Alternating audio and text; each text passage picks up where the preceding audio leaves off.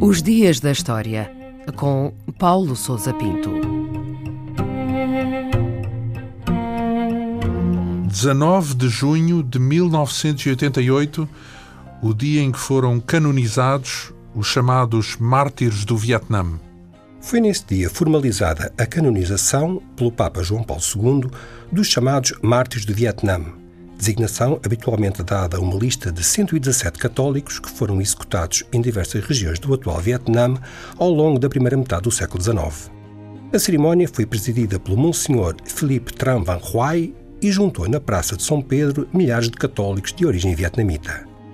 Foi o momento mais significativo do processo de acompanhamento e aproximação da Igreja à diáspora dos vietnamitas católicos, numa altura em que os efeitos da Guerra do Vietnã eram ainda muito visíveis.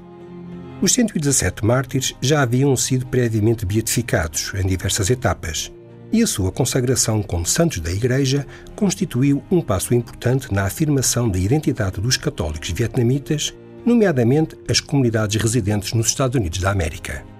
Neste país existem hoje várias paróquias e igrejas dedicadas aos mártires e a Igreja Católica consagrou-lhes o dia 24 de novembro.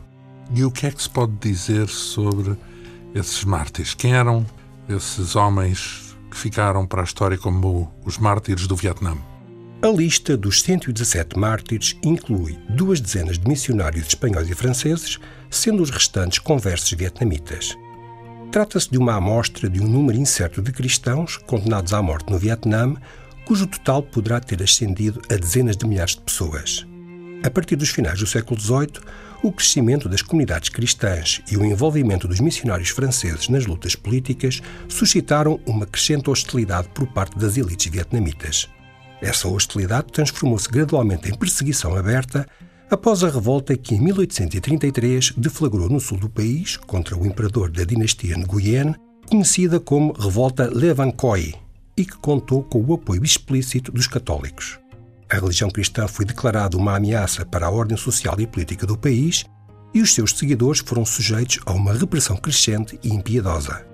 Este processo é, de alguma forma, comparável ao que ocorreu no Japão na primeira metade do século XVII e que levou à completa erradicação da presença jesuíta e das comunidades católicas. E qual foi, neste caso, no Vietnã, o desfecho das perseguições? A erradicação da religião cristã foi apenas uma das facetas da política de isolamento, conservadora e tradicionalista, seguida pelos imperadores do Vietnã dessa época.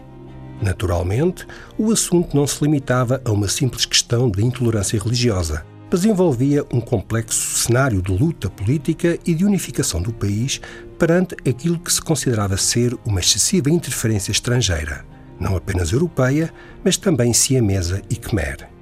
Seja como for, as perseguições aos católicos colidiam com os interesses das potências europeias, nomeadamente da França, que tinha ambições de alargar a sua influência na região. Em 1858, franceses e espanhóis iniciaram uma campanha militar no sul do Vietnã como represália pelas mortes dos missionários. A guerra arrastou-se durante vários anos até à capitulação do imperador em 1862 pelo Tratado de Saigon que assinalou o fim das perseguições aos cristãos e permitiu novamente a entrada dos missionários franceses no território do Vietnã.